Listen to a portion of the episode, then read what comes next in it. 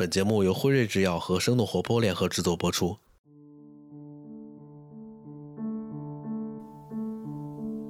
Hello，大家好，欢迎来到 f i z e r Express 本季的番外篇《诗歌药房》。著名的诗人、散文家 Yosef Brodsky 曾经说过：“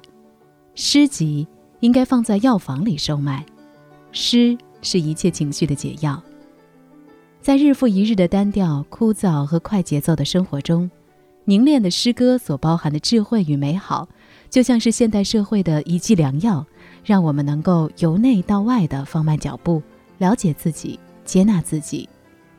就在不久之前，五二五大学生心理健康日上，辉瑞制药联合 JetLab Books 共同举办了一场特别的现场活动——辉瑞对谈诗歌药房后疫情时代，让年轻人看到生命的美好。在今天的特别节目中，我们将会邀请大家通过声音的方式走进对谈现场，一起来感受一下。诗歌治愈内心的神奇力量吧。Hello，Hello，大家好，欢迎这个线下的朋友们以及今天在线上看我们直播的朋友们，欢迎大家来到我们今天辉瑞以及 Jella Book 联合举办的诗歌药房展览的对谈部分，欢迎大家。我先自我介绍一下，我是丁教，然后生动活泼联合创始人。我们是一家播客公司，跟大家先这个安利一下我们和辉瑞的这档播客节目，叫 Pfizer Express。然后它专门是一档这个关注年轻人的医疗健康问题以及职场问题的一档播客，所以欢迎大家在呃喜马拉雅、苹果播客以及。这个小宇宙上面收听我们的节目，其实现在的年轻人啊，这个压力非常大，不管是学业压力，可能家长给到压力，甚至是这个自己给到自己的压力都非常的大。那我觉得现在的年轻人，其实，在面对这样的压力下面的时候，其实很多人不知道如何的去疏解。然后也是为什么我们今天就着五二五的大学生心理健康日这一个契机，然后联合辉瑞以及 j e l a g 我们一起来做了这样的一个活动。然后我们希望在这种现在越来越忙碌的生活当中，能够大家通过读诗让自己安静下来，能够放慢自己的脚步，然后了解自己，接纳自己。呃，那么为什么我来做今天的主持？其实我自己的父亲他是八十年代的朦胧诗的诗人的代表啊诗人之一，所以这个我也是自告奋勇。本来今天的主持其实应该是我同事来主持的，所以我就觉得其实跟着诗我还是有一点渊源的，所以我今天就就来到了现场，希望能跟各位嘉宾，然后跟大家线上和线下的各位能做更多的交流，希望能够大家通过今天的活动，然后体会到辉瑞。可以希望吃，然后以诗为药，让这个年轻人看到生命的美好，也是辉瑞今天做这样的活动的一个初衷。那么我们这个话就不多说了，我们先来介绍一下我们今天的各位嘉宾。然后我的右手边是北京大学医学人文学院医学心理学系主任关瑞元教授。对，然后关老师介绍自己两句吧，好吗？啊，大家好啊，我叫关瑞元哈，来自于北京大学医学人文学院啊。那我呢，原来自己本科也是学习临床医学啊，然后也是就是呃跟医疗很相关。后来呢，就是学的心理学啊，所以就是咱们今天辉瑞组织这个活动，我觉得跟我个人的经历啊、成长经历，包括我现在的这个面对的学生教学的经历也非常接近啊，所以希望有这个机会呢，跟大家做一个交流。好，非常感谢，谢谢关老师。然后我们下一位是辉瑞全球战略及业务发展亚洲负责。人杨英，您也是这个副总裁是吗？对，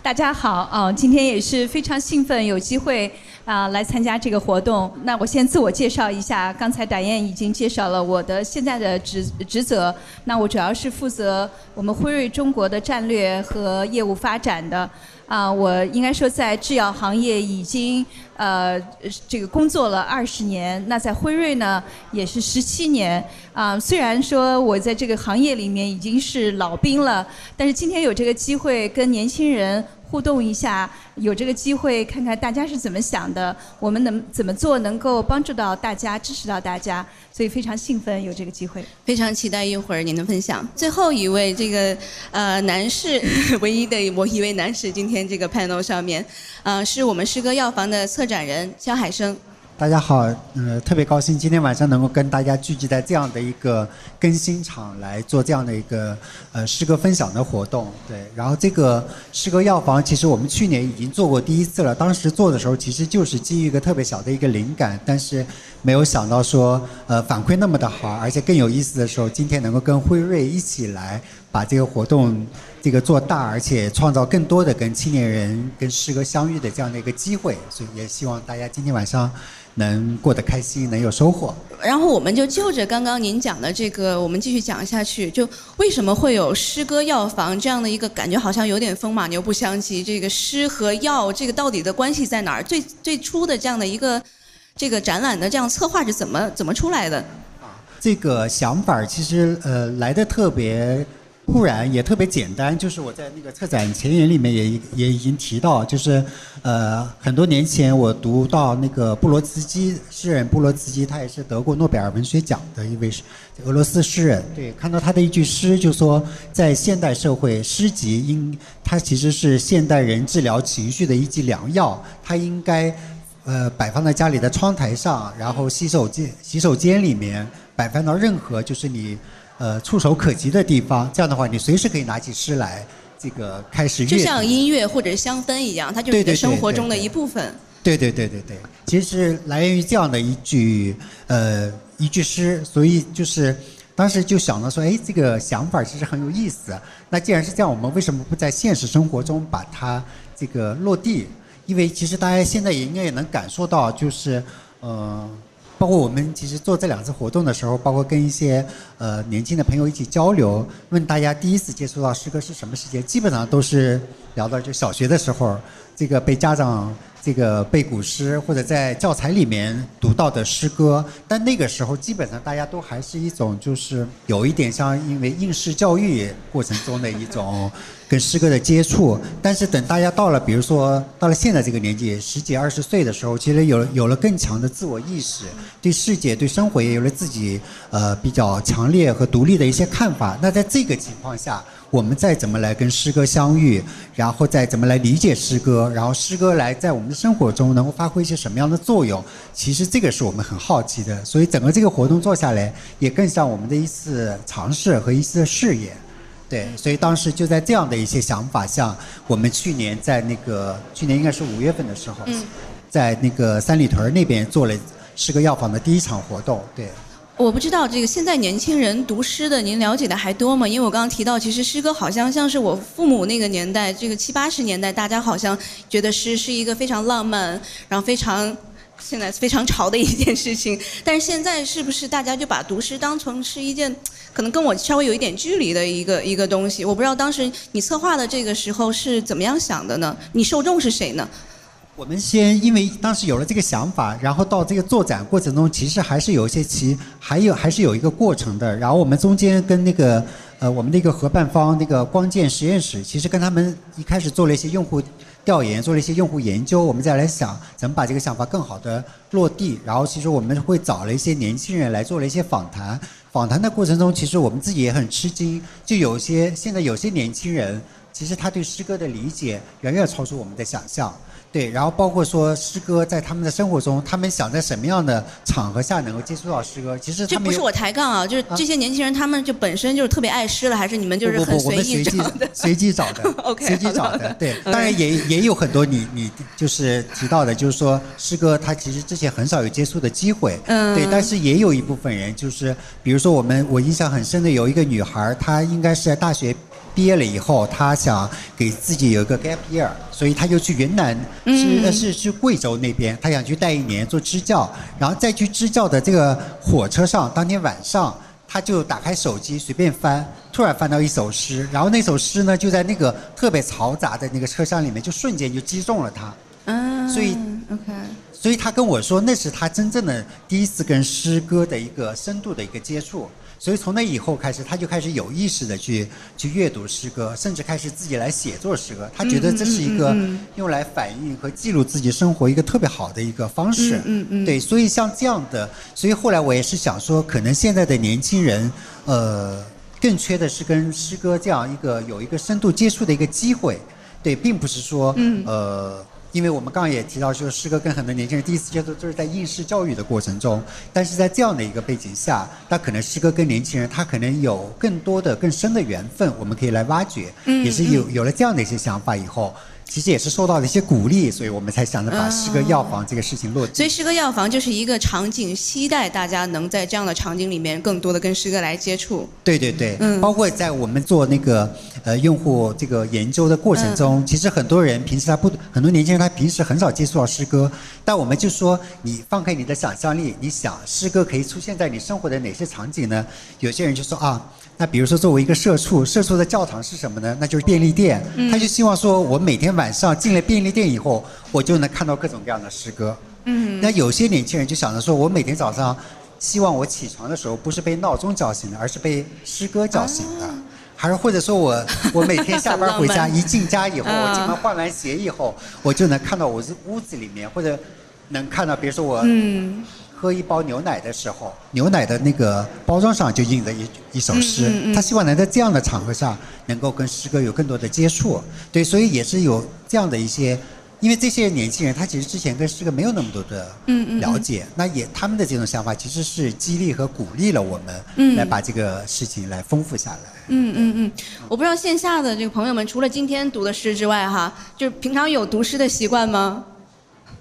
没关系，今天就是你们接触诗歌的一个好时机。您开始是有这样的一个诗歌的这样的一个想法，其实是在读诗的当中，这个体会到了，明迸发了这样的想法。所以您平时是一个爱读诗的人吗？年轻的时候你读诗吗？我因为本身是呃文学杂志的编辑，其实也已经做了呃十多年了，嗯对，也平时也会跟很多的诗人、作家打交道，所以读诗对我来说既是一种爱好，同时也是一种专业，也是一份工作。嗯对，再往回追溯的话，比如说我们在大学那个时候，其实不像现在出版这么发达，然后信息接触的渠道这么的丰富。我我还记得我们那时候在大学的时候读诗，其实。呃，书店里面其实是很很难买到诗集的，我们基本上只能去图书馆找。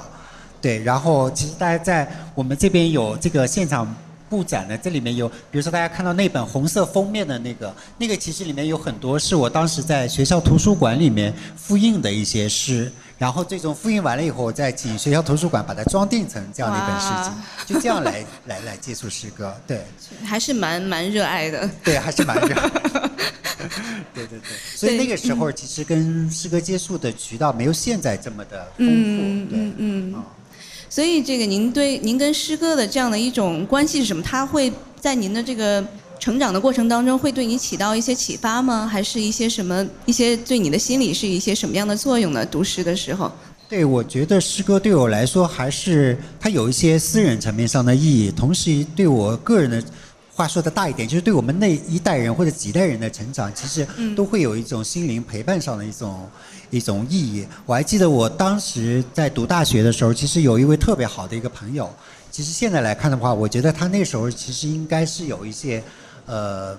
就是类似于像抑郁症的一些症状。但我还记得那个时候，我们就是我跟他会逃学，然后我们会在这个学校的湖心亭里面，他会去用英文背诵莎士比亚的一些诗句和呃剧本，不像现在可以有，比如说像关老师这么。这个 权威的求助渠道，所以那个时候其实更多的是个人排解，然后阅读诗歌来做一些情绪上的一些陪伴和慰藉。对，当然后来我那个朋友他后来还是退学了，我觉得其实还是有有一些这样的，就对我来说其实也是一个一一段相对比较伤痛的一个记忆吧。对，但是后来也让我更意识到，就是说，其实诗歌对我们个人每个人来说，它其实它的价值、它的意义在哪里？嗯对，嗯嗯所以我也一直在思考，在在在想这些问题。对，嗯有没有上一次在这个诗歌药房有一些过来开药的这样的一些 呃一些参观者，他们的故事是你印象最为深刻的？对，我记得我们去年在三里屯那边那个 Jelly Books 那个书店做第一场活动的时候，给我印象特别深刻的是，有一位妈妈推着她的大概一个呃一岁多的一个婴儿就过来了，过来了以后也在那边开始进入了我们的流程。我当时就很吃惊，我说你是有一些什么样的呃心里的困惑啊对对对，有一些什么困惑嘛？嗯他说其实没有，我就是想带我的孩子，带我的小 baby 过来，想感受一下这个氛围。嗯我当时就特别吃惊，我说其实一岁多的一个婴儿，他我的印象，我我的感受这个认知还不对对对，但我觉得说作为一个妈妈，她其实就想说让自己的孩子这么小，他就能感受一下诗歌的氛围。对对对，其实我那个时候我自己的这个还还蛮受鼓舞，蛮对对蛮被感染的。嗯嗯，那我们刚刚既然已经这个聊到了这个专业的领域哈，我现在就想 cue 一下 我们的关老师。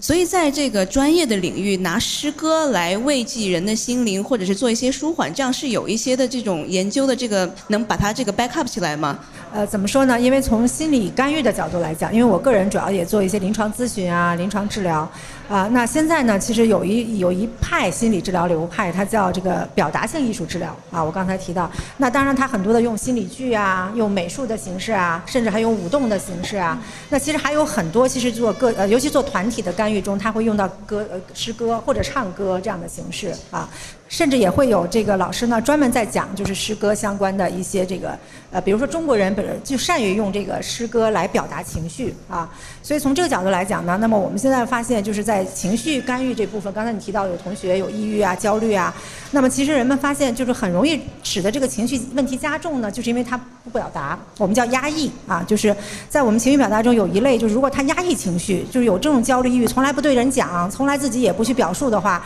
他的心理问题会更严重啊。所以总的来讲呢，就是人们会发现你表达出来这个情绪其实是非常重要的。那诗歌呢是一个很好的一个表达情绪的一个很重要的方式啊。就中国古代就有这种用诗词，比如曹操就是说“幸深之哉，歌以咏志”哈。虽然他那个歌可能不完全是唱歌，实际上他是用这个用诗歌来表达他的情怀呀、情感啊。所以我们现在就是从心理干预角度来讲，就特别鼓励大家寻找一个适合自己的方式来表达你的情绪。但是尤其是诗歌呢，它正好是一个很很自自主性的，就是非常感性的。所以很多人如果在寻找的过程中，他可能会像您说的，忽然有一句诗句就感染了他，他就觉得哎呀产生了共鸣。那在这个角度实际上是有一很很多的一些治愈意义的啊。所以我就简单的回答一下这个问题。好的，好的。那现在这个您观察到现在的年轻人，他们就比较高发的一些心理上面的这些压力啊，或者是疾病，是在哪一方面的呢？怎么说呢？就是我因为做个体咨询比较多，所以那包括我们也做一些大学生心理干预啊，或者心理调查。那当然最普遍来讲，一般就是焦虑和抑郁啊。那我们说焦虑是怎么怎么回？大家都说我压力好大呀，我很焦虑啊。什么叫焦虑呢？其实我们通常来说就是对未来不确定的事情。我们最容易产生的情绪就是焦虑啊。那年轻人为什么容易焦虑？是吧？你的未来的工作没有确定，未来的爱人没有确定，是吧？然后未来我要做什么，我是我是什么样的人都确定不下来啊。所以年轻人的焦虑，我觉得是非常普遍的现象。还有一个呢，就刚才咱们这个肖诗人说的有抑郁哈、我们通常说考试前容易焦虑，考完试容易抑郁，因为考试的时候怕考不好，结果果然没考好，然后就抑郁啊。所以这可能是年轻人确实很常见的两种情绪啊。因为刚才我们在线下在吃饭的时候，我们其实跟这个呃殷总啊杨英，然后我们其实其实跟跟大家其实都有交流，就是现在年轻人好像。比我们就是可能我比大家稍微这个大一点点，对对，然后就好像说是我们当时上学的时候好像没有感觉到那么多的压力，不知道为什么好像现在的年轻人压力反而越来越大。这个我不知道这个有没有在呃研究上面会有一些对比，现在年轻人压力是是越来越大了吗？呃，这个纵向研究可能我看到的不是很多哈，因为首先从年轻的这个角度来讲，就青春期也好，或者年轻人也好，他本来就是一个压力特别大的一个一个群体啊。我们可能小时候咱们就是青少年的时候也有过压力，只不过那个时候就从社会角度来讲哈，可能也没有那么就是怎么说啊？因为我们小的时候兄弟姊妹也比较多，可能父母的期待也没有那么高啊。我觉得这这几十年因为独生子女哈，包括大家的这个呃生活就是改善以后，人们可能对这种高层次的追求更多，家长给我们赋予的很多期望特别多啊。所以这个部分我觉得就我们青少年呢，可能很容易受到社会的这种就是价值观的影响啊。所以从这个角度来讲，呃，因为我们家长或者说社会都想让孩子有更多的进步，所以就会给他们很多，大家也可以了解嘛。现在就谈谈到内卷呀、教育的压力啊，所以我觉得这个可能是很难避免的。现在在这个社会里面，而且不光这个东中国，好像东方整个这个考试体系下的这个社会，韩国啊、日本其实压力都很大啊，可能这也有它的文化因素。所以这也是我们社会和家庭都需要努力的一个解决的一个问题。那作为我们这个同学，我们自己，我们需要怎么来自我疏解？除了读诗之外，哈。读诗。对。呃，我是觉得读诗是个很好的解决，就是缓解压力的一个一个过程啊。那对于我们就是大学生来讲，因为我经常也会做很多咨询，我们很多大学生呢，就对自己要求特别高，我们也叫完美主义啊啊，就是我一定要什么都好。啊，然后甚至呢，说我讲话都要特别的生动啊，让大家都笑才证明我讲的好啊。如果我讲话大家都没有笑的，那证明我讲的很糟糕。啊，所以他们的要求很高啊，所以我曾经也说，我说那你要求低一点哦。他说我要求低了，我就不能进步了啊。就是，就我们年轻人很多人有时候对自己会有一些我们在心理学叫叫非理性信念也好，或者叫非适应性信念也好啊，就是我一定要成为一个比如成功的人啊啊，我一定要我应该成为一个大家都赞成，就父母都很喜欢的，老师都觉得很好的人。他把自己比较绝对化的那种个人要求。常常会导致我们的压力很大。那我想这里插一句，那这样的要求是家长给到的、社会给到的、同学给到的，还是自我给到的？呃，就是，所以我们从心理干预，为什么有时候会花很长时间？因为在他成长过程中，他很可能是慢慢被赋予了一些这样的期待啊。因为我们说一个小孩他不知道学习对他意义是什么，但是家长和老师会说：“呀，你九十九啊，你怎么没考到一百呢？是吧？”对。可能在小的时候，我们会被慢慢赋予一些价值。啊，但是呢，其实我们每个人都有自我成长能力啊。很多人呢，他进入进入青春期、进入大学以后，我们就开始要增长自我调节能力啊。我们现在就说家庭是一个背景或者社会环境。嗯嗯。那如果我们在就是青春这个阶段，如果能不断的自我去调节啊，就像你说，就增加了你接触的机会，增加对诗歌的了解、对艺术的了解啊，增加了说有的人甚至说我去跑跑步也能锻炼我的情绪。所以我是觉得环境是不可避免，可能会有你说的那一部分。嗯嗯。啊，但是在我们成年以后呢，其实很多时候我们自己要负担起对我们自己的责任啊。嗯。就你发现你有很焦虑的时候，可能你去寻求方法去解决，这个可能是最好的一个方法。啊。对，可能从这个家长的角度来看，也是。这个需要能够培养孩子的这样的一个自驱力，我觉得这是最重要。我发现很多，特别是在好的、特别好的学校，因为北京北大、清华这些很多学习成绩非常好的同学，将来到了社会上，可能遇到一点挫折，就会觉得，是不是我的人生就已经是不可挽回了，就不可反复了？我们刚刚也聊到这一点，就就感觉大家好像。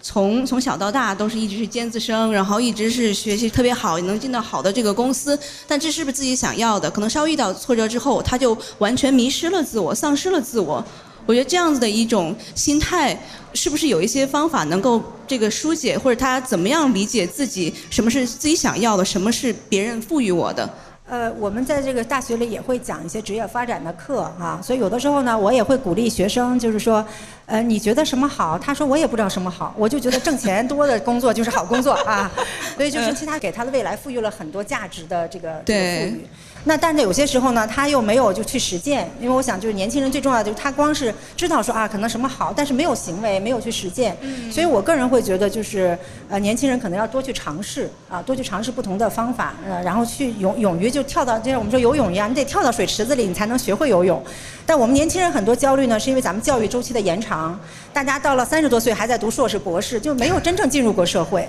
所以他学到的都是我们在游泳池外面学的那些技术，他没有真正进入社会去实践的时候，我觉得这个这个平衡永远是需要，就是去他努力去去去打打破的啊。所以我个人会觉得大家还是要去尝试啊。还有一个呢，就是要增强社会连接。啊，比如说到这儿到书店来看看诗啊，跟同学，跟像你说志同道合的人交流交流啊，这个在我们现在很多研究中会发现哈，就是很多学生他如果出现了问题，他都闷着，跟谁也不讲，这个是最容易出问题的啊。就你有困惑，其实是不可怕的。你像我们读很多现在那个个人成长的，你像毛主席、毛泽东啊，甚至那个什么赵元任呐，他们在年轻时候都都选了好多职业，他们也不知道自己该做什么，后来慢慢慢慢在选择过程中发现自己适合做什么啊。那我们年轻人其实也是这样啊。我我觉得我们大家还有一个非理性，就是我要一步选一个最合适的。一步要选一个最好的 啊，否则但是这个最合适的又回到我们刚刚那个问题，谁告诉我这是最合适？你没有试过对吗？对对，所以我想就是还是要去尝试，然后去寻找适合自己的那个部分是非常重要。还有就是你多跟身边的人去交往，比如说认识我们这 个英总啊，还有我们的消失人呐哈，然后你发现哦，不同的职业人原来可以干这么有意思的事情，是吧？然后他才会发现啊，我原来真的喜欢什么。我觉得对尝试一个非常呃或者跟社会更多的连接是一个非常重要的一步。那我们说到尝。尝试完了之后，可能必经的一步就是失败了。对吧？你成功了，我们肯定很开心，我进入下一个环节。那失败了之后，我们怎么样调节自己的一个心态呢？啊，所以就看你怎么定义这个叫失败，什么叫失败，是吧？啊，有的人说我赔了钱，我炒股就算失败，我失败了，我获得了宝贵的经验，对啊，所以年轻其实最不怕的应该是失败，啊、所以要看你怎么去定义。啊、OK，这个那比如说我我随便拍脑袋想一个，我们这个可能现在大学生朋友，我就想。那我现在有两份工作，然后我不知道选哪份，我就怕万一这个行差踏错，我就选选失败了的话，那我感觉我这一辈子可能就浪费时间了，我的人生就毁了。我没有往好的那条路上选择，对他们可能开始是焦虑，选完之后他们又觉得自己可能是选错了，对，就永远处于这种可能是不知道自己要什么的状态。这也是有可能的，对吧？就是我们经常会发现现在有很多选择。叫什么失误？比如说二十年前北京买房，很多人都后悔说：“哎呀，我当时应该买大的啊，买多的。”现在你看涨得这么厉害，但是大部分人都是一带而过。就是我也会后悔，但是在当下，我在在那个时候我做的可能是最好的选择，所以我就要为我这个选择承担后果啊。嗯、咱们现在为什么像您说的，有的人他就不能不能这个不能做出选择呢？是？嗯，是因为他老觉得说我如果当时做那个选择，我就怎样？其实这个、这种思维本身也是一种我们可以去认知重建的一个思维。OK，、啊、你你总觉得是马后炮嘛？就说我事后我才觉得我当时最好的选择。可是我们大部分人都是在当下只能做一个在目前我认为最好的选择啊。那那就要看你要不要承担后果。如果你就说我又要好又不想承担后果。这个我们在可以来做咨询哈，我们在心理咨询中，我们可以在这部分再详细的讨论。我是觉得这个，如果它是长期这么一个思维模式的话，是需要通过一点点干预、专业干预去做的。啊、嗯嗯嗯，是这样。所以那，最后我们再再说一下，就是如果大大家想要可能一些专业的心理的这个干预和咨询，然后能不能给到大家一些建议，去哪里找这样的资源呢？呃，现在其实，在咱们国内呢，就是在大学各个大学呢，其实基本上已经开展非常好的心理咨询和这个干预工作。我是觉得，如果咱们同学还在大学阶段的话呢，你就尽可能的去找你们学校的资源啊，因为从全国的角度来讲，其实真的已经是在在在全国范围内，我认为是比较规范的啊，就是线下的。那线上呢，其实现在也有一些就是比较好的一些资质的一些这个心理咨询机构，但是呢，呃，因为我不太熟悉哈，也不能推荐你们，大家可以去去寻找一下啊。就是这是从咨询角度。还有呢，现在很多精神卫生中心，就是我们说的这个叫精神精神科呀，也开始开设心理咨询门诊啊。嗯、我觉得大家如果有一些对自己，比如说我是不是像您说的，我一直在反复的后悔，甚至有点强迫的那个感觉，我要不要看看我是不是去跟精神科，要不要寻求点药物啊，或者我严重的失眠呀、啊。严重的抑郁啊，那这个时候我我建议你们还是去精神卫生中心啊，去寻求一些这样的，因为有很多这个门诊都开始开设了这个心理咨询门诊啊，包括现在综合医院很多大的三级的综合综合医院都开设了啊，所以我觉得大家如果有这种需求，可以在这些方面去寻求帮助啊。当然，如果你是一个一般的困惑，或者今天我们这个肖诗人也做了一天的这个情绪问诊哈，其实很多时候我们这个这种文文学形式能够解决大部分人的问题啊，就是你可以用不同的方式，有读小说的，有读诗的，是吧？甚至有打游戏的，就是我觉得大部分人通过这种方式是可以缓解自己的一些情绪的。就首先得可能得了解自己，知道自己什么样一个状况，得倾听自己的声音，对吧？对嗯。另外，我在想，可能需要。最后，最后最后一个问题给给到关老师这一边，就很多人可能还是对这个去心理咨询会有一定的这个心理上的障碍。哦、对，一般可能大家在说是心理健康上面，可能找心理医生和心理的这个精神科医生其实是两还是区别蛮大的，一个是 therapist，一个是 psychiatrist，对吧？对，我不知道这一块能不能给大家再科普一下，嗯。哦呃，怎么说呢？就是我觉得现在可能我们大学生的观念是不是也在改变哈？嗯、因为我在我们在二十年前我们在大学开咨询门诊的时候，几乎呃一周都来不了一两个学生哈，然后大家还挺有点不好意思的哈，觉得我去做咨询有问题。但是现在呢，我们一大学一一开学，基本上我们的就约满了啊，甚至我们的学生都到 什么样的程度？就一个宿舍的人有两个两个人都去做咨询，啊、互相比较说我的咨询师是个硕士，那人说不行，我的咨询师是个博士，就是我觉得我们大学生的这个。年轻人的观念已经开始在放开，就是大家了解说我在成长中遇到问题，我是可以去寻求一些专业帮助的。觉得就是我们还是从观念上可能要去接受一下，就是我们的心理过程有时候跟生理，那生病我们去看病去去开药是一样的。我觉得随着社会发展吧，我们年轻人对这个心理咨询和心理治疗，我觉得接受度在不断的增加。嗯嗯。啊，所以这一部分来讲，嗯呃，我想如果今天也直播嘛，啊，很多人如果了解的话，也可以去寻求一些相对专业的这样的咨询服务。嗯啊嗯嗯，再转到杨莹英总这一边，重启这一次诗歌药房，我不知道辉瑞为什么会会做这样的事情，就辉瑞和诗歌这个药房是怎么怎么思考的做这样的一次展览？对，嗯，首先啊、就是这个创意其实蛮有意思的，但是我第一次听到的时候，我想跟大家一样，就是觉得哎，这是一个脑洞大开的创意。但是再仔细想一想呢，其实啊、诗歌药房和辉瑞其实还是蛮有共同点的。那我先讲一下辉瑞，辉瑞是一个有着一百七十年历史的呃这样的一个生物制药呃企业。其实我们推出了上百种的呃创新药物，所以可能自然的想的就会说，那像今天这样的活动，像刚才肖世仁讲的那几个场景，非常浪漫。非常人文，那跟我们这种制药企业到底有什么关联哈？其实还是有的。啊，因为我第一次跟我们同事聊这个的时候，啊，其实我们一个同事很快马上就说诗和药是同源。哎，我说你讲讲为什么诗和药是同源？他说诗呢是慰藉心灵，其实就刚才呃关老师、肖老师都都讲。然后，但是呢，药呢是治愈身体，所以这个同源呢都是在这里的。而且刚才我们也讲了，其实诗歌呢，这是一种表达方式，它是一种可能比较超前或者艺术式的一个治疗方式。那你如果想要突破的话，其实就要跨界。带来很多更多的创新的这种点子出来，啊、再加上呢，就是关于精神健康和心理健康，呃，其实，在辉瑞的历史上，我们也推出过很多款给大家治愈精神健康或者给大家带来缓解的这种呃精神和心理的健康的这种药，所以还是有挺多的共同点的。啊，然后今天也是一个有机会跟年轻人互动的这样这样的一个机会，所以对我个人来说，啊，真的是呃很兴奋的。嗯，好的。因为辉瑞其实它倡导的是这个 health for all，不仅仅是这种有很多药来治愈，其实我们今天倡导的更是一个预防。我们想以这个更多的这个倡导健康的生活方式，然后来引导大家，然后让大家获得更美好的生活。但是很多像是我们也知道一些好莱坞的电影，大家非常喜欢说那药企就是追逐利益的，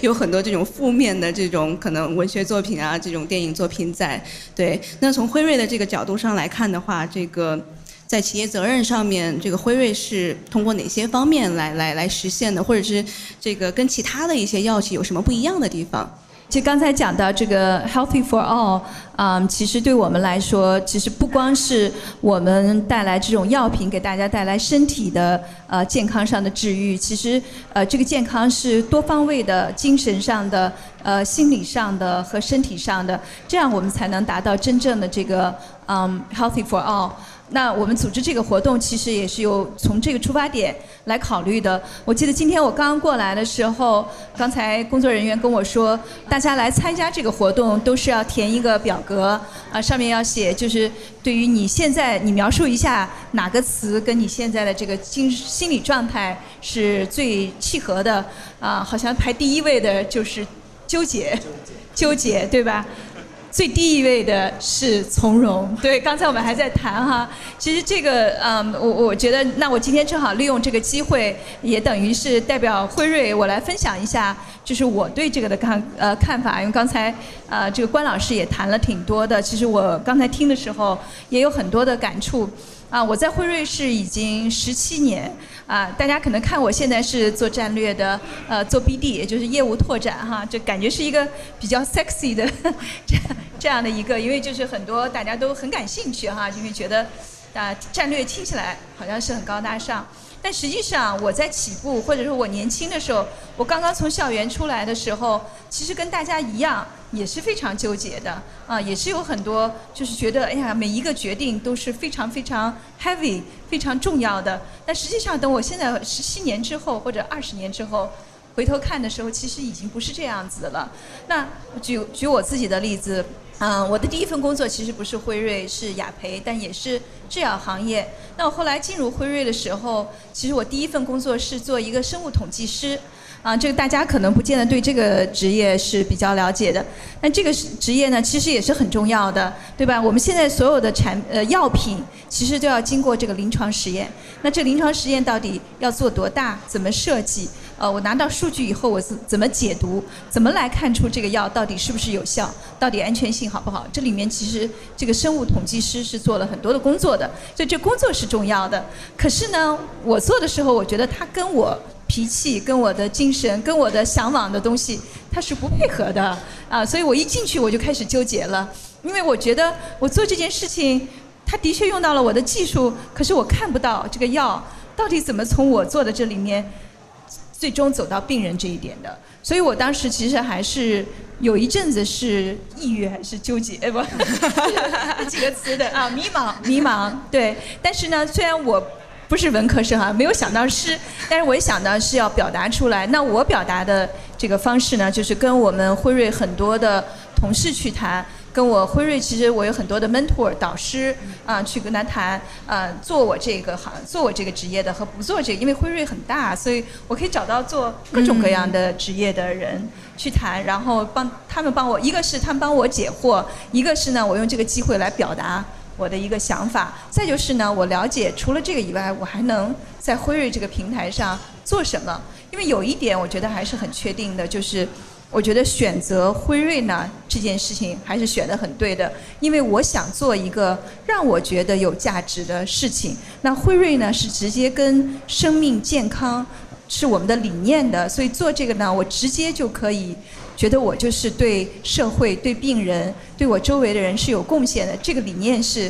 符合我的，但是我可能做的事情好像不是特别合适。但是我可以看看还有什么别的机会。我觉得就是在这种交谈之中。啊，让我表达出来这样的困惑，同时也让我找到了机会。那我觉得可能最重要的一点也是，啊，就是我还是花了很多心思做我的工作。我觉得这个是个啊本质吧，foundation，就是你要做好你在做的事情，你才有可能再往下走一步啊。所以我觉得它让我为未来的很多的变化做了很多的准备。当然，我在这里给辉瑞打 call 哈，确实，但确实辉瑞给我提供了这样一个平台。当时我进入辉瑞做了一个我其实我认为我并不喜欢做的事情，到我现在做这样的一个位置，我中间换了很多很多。我做过生产啊，生产这个 supply chain，我做过 R&D 研发啊，我做过内部咨询，我做过这个商业决策啊，我做过大中华区的这个叫幕僚长，也叫。办公室主任，中国这么叫，然后我才做了这个，所以其实我可以说不是一个直线的，我觉得是这样之字形的。但我觉得刚才讲到很多，就现在年轻人给自己很多的压力。那我回头其实看看我的经历的话，其实我觉得很多的时候，其实每个决定它并不是说你做了这个决定以后就定型了，它是有很多的机会让你做一些 adjustment，做一些调整。所以呢，其实回头看看，很多的决定不是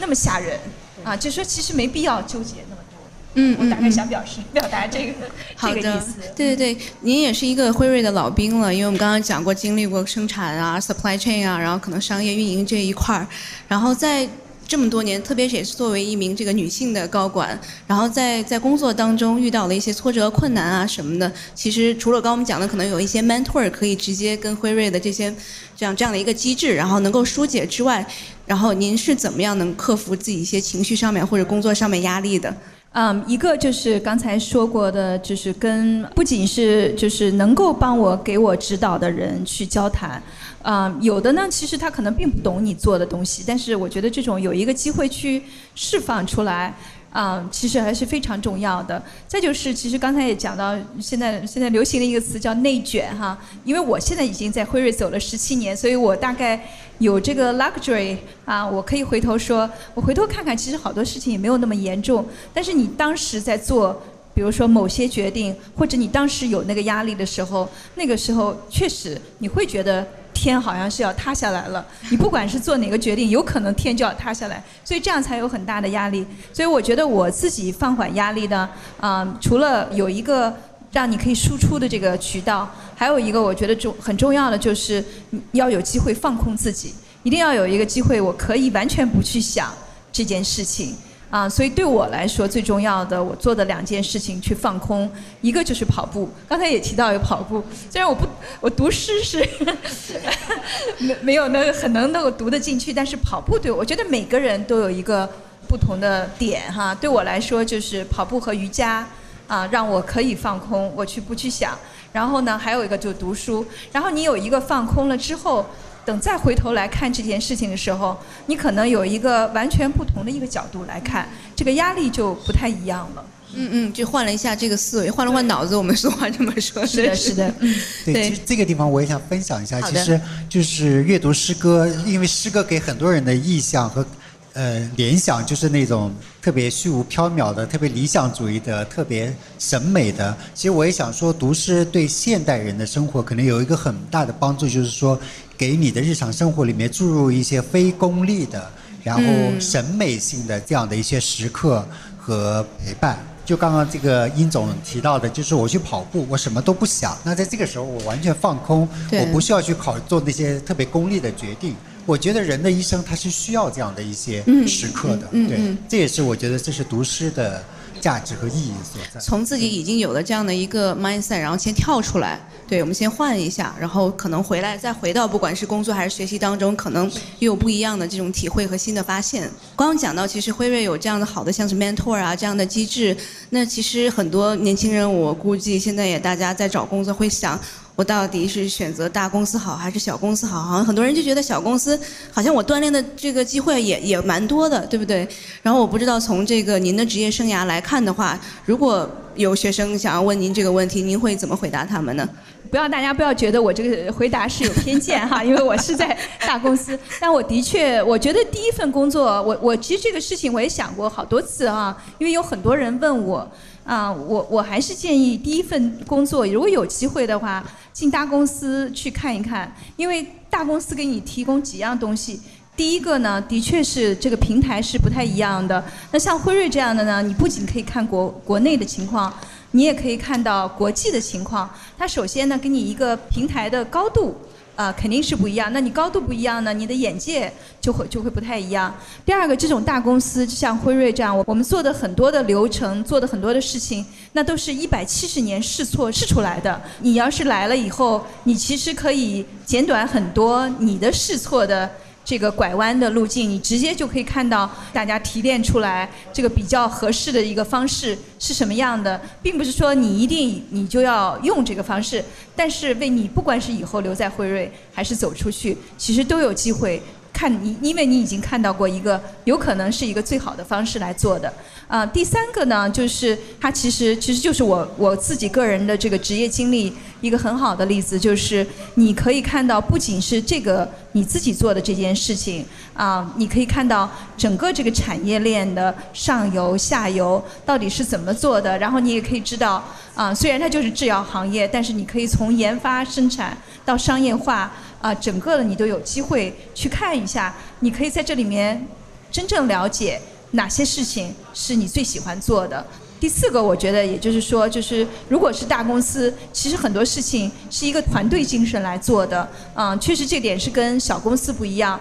小公司你要有很多的创业精神，但小公司你做错了可能。就错的很大，但大公司呢，它因为有这么多人，有这么多专家在，所以它的试错空间呢也比较大，你可以在里面有更多的机会学习，所以。总的来说，我觉得还是大公司好。那我们再说一说行业吧，因为这个好像在过去的三五年甚至更长一点的时间，大家都觉得好像互联网是一个很好的选择。但我们最近也看到互联网很多内卷，然后有一些可能不好的事情会发生，因为压力太大了，然后竞争太太激烈。对，我不知道在年轻人对行业的这个选择上面，您会给大家一个什么样的建议呢？因为很多人他可能。不一定是选择自己专业的行业来进入，对对对。好像是刚才嗯关老师提过，好多学生纠结的地方就是说，哎呀，这个工作是不是挣钱收入足够多，足够有体面啊？我觉得肯定这个东西肯定也要想，因为你在一个社会里，大家会用这些不同的视角来看你哈。嗯，但是可能我觉得最重要的还是你要问问你自己，就是这个是不是你想做的事情。对，对我来说，我觉得每个人都不一样。那我想说了，就是对我来说，啊，我做的事情，我要感觉到它对社会有价值，啊，对别的人有价值，我才会真的能够潜下心来做。如果这件事情对我重要的话，那我想选择这个医药行业，它可以让我直接看到我们做的事情啊是对社会有贡献的，那我就会觉得这件事情值得去做。但每个人我觉得点都不一样，可能你最清楚的还是要想想你到底要什么，什么事情对你来说。是最最重要的，所以我觉得这个呢，我可能没有一个特别单一的答案。我觉得这个真的是你要先了解自己，先读懂了自己，啊，你才能够，呃，去选择。但是呢，有一点就是，我觉得第一个不见得你踏进去了你就出不来了。其实是可以不是一次的选择，对对对，其实是很多。因为我这会儿又想起来，刚才我们也讲到北京买房的问题。其实我想到，哎，当年买房最好的时机我出国了，对吧？我到现在也没有房子，但是想想我现在也不后悔，因为对我失去了那个时候，但是我出国了，我在国外待了二十年，啊，我又回来了。啊，我觉得每一步其实回头看。我是觉得我都收获很多，但是我也失掉很多。但是其实你你的人生啊，不是一条线走下来的，它是一个之字形的嗯啊。所以其实你即便是选了一个，也许不是你最钟爱、你最想做的事情，但是你把它当做一个学习平台，你肯定还是有收获的。对，就还是又回到了年轻人就要多去尝试，对，然后才能知道自己最终的想要什么，并不是。家长告诉我们呢，也不是这个同学这个给我们的一些 peer peer pressure，也不是社会说这个什么钱赚的最多，你需要买房，还是一个发现自我、体验自我的一个过程。那我们最后其实想三位嘉宾都来分享一下，从自己的人生经验出发吧，在这个人自己的低迷的时期是怎么样度过的？我觉得可能也给大家可能年轻的一些学生一些参考。那我们先这个海生来讲。低迷的时期，我大概其实呃几年前曾经其实有一段大概的确有两个月的时间待在家里面，然后那两个月的时间其实也也有点像一个测试，我基本上待在家里面很少跟外界接触。待了两个月以后，我就发现其实自己差不多到极限了，因为感觉到自己好像有一点抑郁的倾向了，所以我就赶紧。这个出来，但是我也可以跟大家分享一下，在那两个月的时间里面，我其实做的最多的就两件事，第一个就是阅读，第二个就是做家务，这这个打扫卫生啊，然后做家里的一些清洁啊。是让自己有掌控感吗？是这种感觉吗？对，一方面是，当然就是因为你你待在家里的时间很久嘛，嗯，给自己营造一个舒服的、相对干净和放松的环境。再一个的话，我觉得其实那个潜在意义上，其实。就是传传统里面，大家提到个人修身养性里面有一个很重要的叫呃洒扫，就是你要把家里做做清理、做清洁，这个东西它既是物理层面上的。其实也是精神层面上的。嗯，你在做清洁、做洒扫的过程中，你其实也是在对自己的精神和对自己的心灵做做一些净化工作。嗯，对，所以那两个月我基本上就在做这样的一些事情。嗯，我觉得其实，假如说不是阅读和做清洁这两件事情的话，我可能还坚持不到两个月的时间。非常健康这两个月，可能是我自己这个印象比较深刻的一段经历。对，嗯。那杨英英总呢？嗯，我回想，我可能这这段时间大概是会是十几年前的时候，就是我觉得，嗯，我的事业是不是也就是如此了哈？嗯，就是其实其实后面又发生了很多的变化。不不是，我想每个人就是回头，你现在回头看看哈，觉得那个就对，确实是不足为奇。但是我觉得每个人都会有一种这种感觉低谷哈，觉得哎呀，可能就是这样子了。嗯，但是其实也有办法可以更好的利用这段时间。啊，刚才这个肖世人讲了两件事情，我觉得我是三件事情吧。其实我真正开始做瑜伽就是那个时候开始学着的，因为我就觉得，哎呀，工作也就这样，不是特别有意思。那我想做什么样的事情比较有意思呢？就是我觉得瑜伽，我就开始学瑜伽。我觉得它其实不光是一个运动，它确实就是刚刚才说的，就是帮助你能够净化心灵。放空自己，然后重新来看这件事情。我觉得这个是第一件。第二件，我觉得工作那时候不是特别吸引我的时候，哎，我发现其实我跟家人的关系其实反而是特别好的。啊，我从我家里家里的人给了我很多的支持，我也得到了很多的乐趣。我觉得那个时候可能是我们在一起时间最长、最好的时候。对，第三个其实这个跟刚才肖诗人一样的，就是读书。啊，我觉得读书还是一个非常重要的事情。其实，就算你别的不做，我觉得读书是一直可以让你成长的。所以，不管你在一个多么低谷的时候，我觉得读书还是会慢慢帮助你走得出来。嗯，一个是好的家庭的一个支持系统，然后一个是身身体上和心理上的这样一种跳脱，对，然后再再回到工作，然后继续再往前走这样的一个过程。嗯，那关老师呢？哎，要说低迷哈，我仔细想了想，可能也确实在大学大学毕业之前，然后就顺风顺水了，挺低迷的。因为后面就是一直挺努力的，就没还没还没感觉特别低迷，就焦虑感强。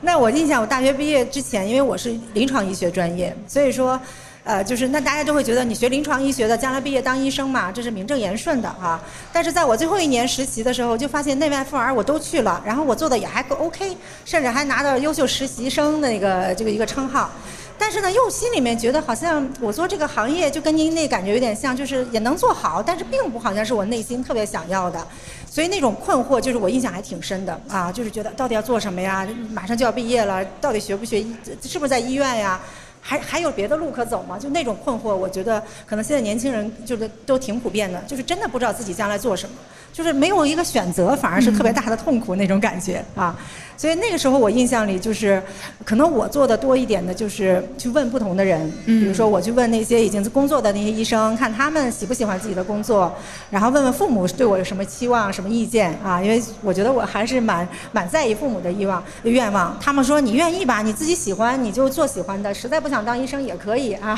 就是还有就是问我们的老师啊，就是他们带过很多届学生的老师，他们的就是他们的毕业生将来都做什么呀？甚至我还碰到一些，就是那个当时正在读，因为我们那个年代就读研究生还比较少啊。后来发现说，哦，还有可以读研究生，就有一些读研的人说，你如果在这个方向不可以，可以去去做别的。所以当时就会就会发现说，哦，其实我大学毕业那个选择可能不一定是最后的一个选择。就像刚才大家问的，就算是我先找一个工作，先先干着，然后我再考研嘛，我再去选择我自己喜欢的。所以我印象里从那儿后来我就开始就松松弛下来，就不那么害怕。就原来就觉得一头扎进去就出不来了。就像您刚刚说的那个，我失败了怎么办？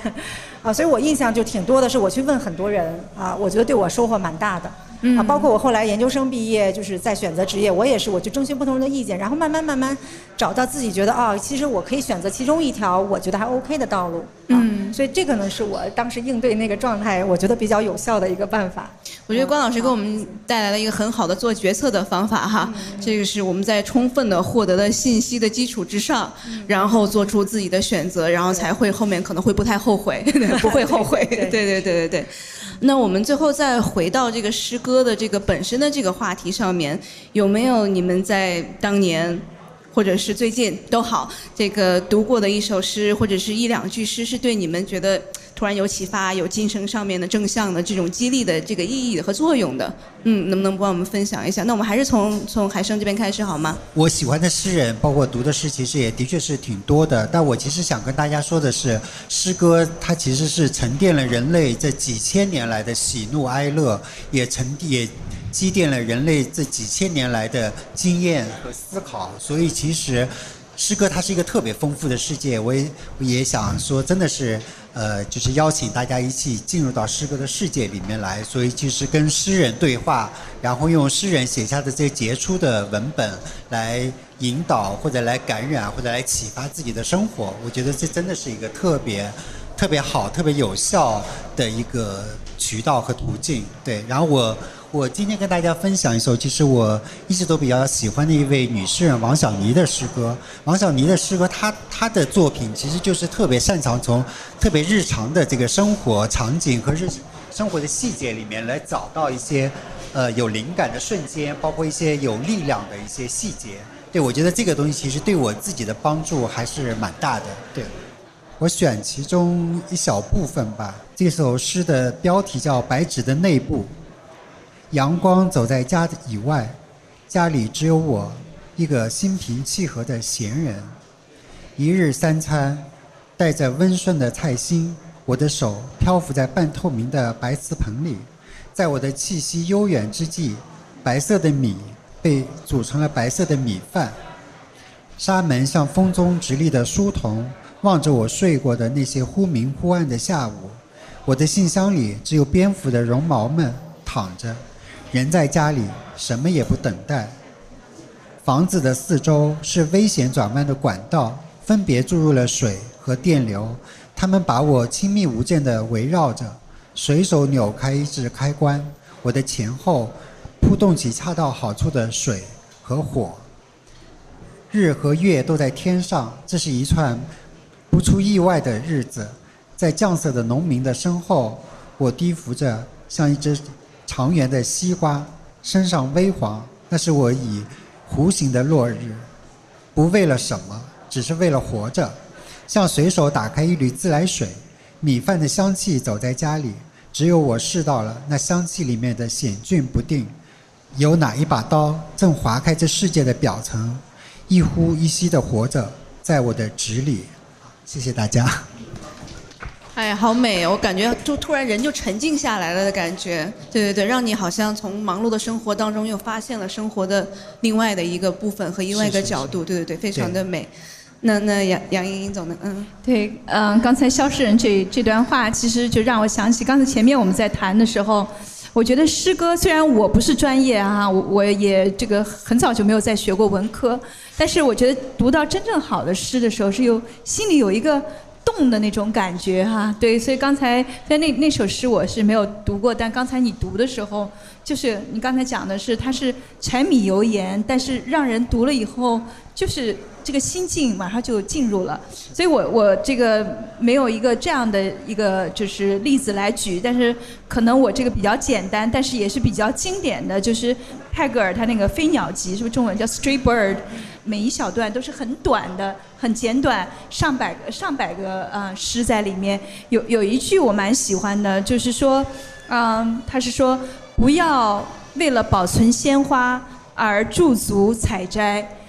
继续前行，因为鲜花会在你的道路上兀自绽放。其实我觉得，就这个也一直，因为我后来有一个比较重要的导师，也经常会跟我说，其实这件事情没那么重要，你过去了就翻篇了。所以我觉得这个诗就是体会我这样的心情，就能表达出来。不管你是鲜花还是悲伤的东西，其实你往前走的时候，生活还会继续，后面还有精彩。所以呢，就是我觉得他这个话非常短，但是特别能描绘他指引我的一个方向。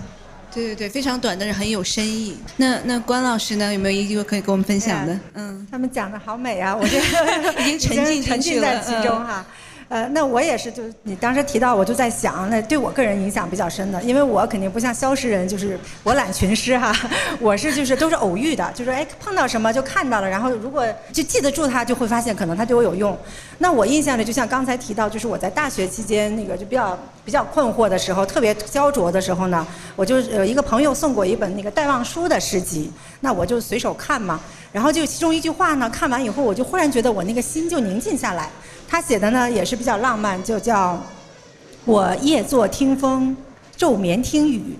悟得月如何缺，天如何老。”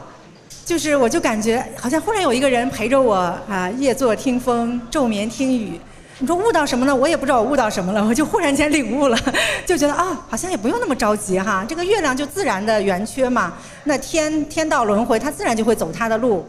就是这么多年过去了，刚才你们在分享的时候，我就我在一想，我刚才那个就进入到那种状态，就发现说啊，其实我也不孤单。其实你看，诗人也有这样的一个时刻哈，他也是可能辗转反侧的，晚上也睡不着，白天也睡不着啊。但是呢，他确实就是我们也知道，就是万物是有规律的啊。我们可能焦灼只是一种过程，但实际上在这个过程中，世界就在往前走。就像刚才那个杨总说的哈，我觉得可能我们能接受我们当下这个这种焦虑、这种不安。也是一种，也是一种接受，一种接纳啊。我们在这个路上可能就要有这些存在啊。所以幸福的生活不代表说永远是开心的啊。我们也焦虑，我们也烦恼，这可能反而是生活更重要的一部分啊。所以我想，这是我跟大家分享的一一句话，一首诗。所以在这个心理学上，是不是我感觉到我自己并不是孤单的？我能别人也体会到我所体会的，这个其实本身就是一种舒缓自己的心理的压力和焦虑呢？对，就是现在咱们很多学生也好，青青年人也好，为什么会觉得难过？是觉得别人都过得很好，别人都发财，别人都是个 像杨总一样事业有成就，我不好啊！这个这是最让人痛苦的。结果一发现说哦，还有那么多不好的，或者说差不多大家，然后就会觉得其实我们叫叫普遍化啊，叫或叫普遍性，就会发现说原来我碰到的困惑不是我一个人，大家原来都有这个困惑。其实这个很有缓解痛苦的一个意义。看到别人过得不好，我就开心。对，至少是说。啊，原来我的人生是一种正常的，就是普遍的，我不是那种就是特别糟糕的异常的。很多年轻人是怕说是不是我很怪很异常。别人都好，只有我不好啊！其实，其实我觉得大家把这个正常化、普遍化，就会发现啊，那我们一起往前走嘛，一起来克服这些，反而成为我们时代大家来共同面对的问题的时候，可能就没有那么焦虑。也不要太相信社交媒体上大家晒的东西哈，都 都不是全全是生活的全部。对。那我们其实我不知道线下的朋友或者是我们线上的朋友有没有可以工作人员帮我们收集一些问题需要问我们三位的。所以从职场方面啊，从心理方面，甚至从诗歌方面，我们都可以就跟大家做一些互动和交流。嗯，我想问一下这位女士，就是您当时提到您在国外待了二十年，就您当时是因为辉瑞有那种转岗的机会吗？就是海外轮岗吗？就为什么会在国外待二十年？然后我比较好奇，你当时二十年是在那边做什么？然后可以分享一下吗？嗯，不是，这个是我自己的选择哈。我大学毕业以后就去很多留学生的一个道路，就是就去读博士啊。博士结束之后，呃，就毕业之后就是雅培，然后辉瑞，然后我回来是辉瑞派我回来的。所以这个回答你问题了吗？啊，不是，不是辉瑞派我去的，我自己去读的。对我，我读完之后找工作找到辉瑞去的。然后我们再再再回答一个问题吧，嗯，呃，好，各位嘉宾，呃，大家好。然后我首先我有两个问题，可能第一个比较简短一点，第一个是给到关老师这边的，呃，关老师好，我也是来自北大光华管理学院的学生。然后之前的话是本科毕业之后有五年的工作经历，回到了学校里面再去全职的读书。然后这个时候我就面临到一个心理上蛮大的压力，就是 peer pressure。所以我就想请教您，对于这个问题有没有一个就是比较多的一个建议可以给到我们？这是第一个问题，然后第二个问题的话是对于呃杨英女士，就杨总这边的，呃，因为在重新去进行过选择就业呃进修之后，也是到了一个择业的时候，然后我经过慎慎重的思考，我还是想回到就是我本科的医学专业，我也曾经在。Healthcare 有五年的经验，然后也投递了您这边战略与市场的执行的这样一个岗位。那其实我挺想在借由这个机会向您请教一下，其实您在招您的下属、您的团队的时候，会对他们有什么样的一个期待？嗯，就这样两个问题。好，谢谢。啊，谢谢这同学提问哈。就你提到那个 peer pressure，我不能，我我不知道理解对不对，就是同伴带来的这种压力是吗？啊，就是同伴太优秀了，他们太厉害了，是吧？然后我在身在其中，觉得内卷了，是吧？啊，对。我曾经碰到一个北大的同学，他当年在中学非常优秀嘛，就比别的同学要高几十分啊。结果到了北大校园以后，他说我像一粒尘埃一样，然后没有人能看到我哈，然后就那种心情啊。那其实我觉得可能这个是也要看怎么怎么来评价什么叫同伴压力是吧？那你想，如果你你的同伴都很差啊，就是你跟他们没有什么可学习的，可能你也不愿意跟他们当同伴。但是呢，他们很好，你又觉得说我不如他们优秀，成为压力，那这个就岂不是两难吗？啊？那其实我个人的经验来讲，就是我在北大也是最后读的博士嘛，那个我们同学也是非常厉害，甚至有本科生比我们就是读博士的同学还要厉害哈。但是这么多年过来以后呢，我发现。我就当年很厉害那些同学，他们都成为我的资源，啊，因为他们在各个领域都很厉害呀，所以我有什么事儿我就找向他们求教啊，或者请他们帮助啊，那大家是互相支持的。其实我我个人会觉得，呃，在你们在在我们年轻的时候，我们遇到的那些牛人高人，其实是非常好的一个资源。所谓的压力是他让你觉得说，哎，我好像差一点，但实际上我们可以看到更好的，我们跟他们去学习嘛。如果学习不如他们的话，那将来他们很厉害，他们也可以来支持我或者来指导我。啊，所以我我看我们要怎么去界定这个同伴。所以现在很多同学就把同伴当竞争对手啊。可是你仔细想想，等你们毕业的时候，你们这个同行业，你们会分散在不同的领域里面。就是也许辉瑞还有别的公司哈，还有很多这个甚至国企。那其实你们是在分分别的领域中，你们都成为很厉害的这个翘楚也好，或者牛人。其实你们是反而是一个很好啊，就是大家在一起强强联合，岂不是好事儿吗？啊，所以我有的时候对同学提到这个同伴压力，我个人会觉得可能还是从小应试嘛，就是你一定要拿第一，不是第一就很糟糕哈。可能这个观念我们要稍微改一改啊，因为到了我们这个，尤其是年轻，就是进入这个，呃，比如说你博士阶段、研究生阶段，他们都是你未来很重要的，甚至是一生的这个一生的好朋友啊，因为彼此志同道合，大家又有共同的追求啊，可能是挚友啊，所以说大家要想想，你是要把他作为对手呢，还是作为一生的挚友去看，其实就不一样了，感情感觉就不一样啊，这是我个人的一些建议，好，谢谢。好，刚才关于在辉瑞的一个就是雇人经理，他到底想要什么哈？啊，我讲讲我这个方向，就是我的团队是战略和业务发展，所以当然有一些基本知识我是要有的，就是其实学医啊有医药和生物背景的，当然是这种是基本知识，我要我我我们是需要的，但除此之外，我觉得其实最看重的。就是你有没有好奇心，愿不愿意再学新东西？因为你不管学的再多，你在学校学的东西到职场上都会差很多的。但你如果有一个一直有一个好奇心，你看到这件事情怎么做，你想去研究它到底怎么做的，甚甚至做的比它更好，然后你愿意学习，这个对我来说，对我的团队，我觉得我最看重的就是这个。我第二个还看重的就是情商。其实刚才也说了，其实你的同学里面，其实大家要是回头看看，可能当年你班里面的第一、第二名。恐怕不见得，我自己哈，就是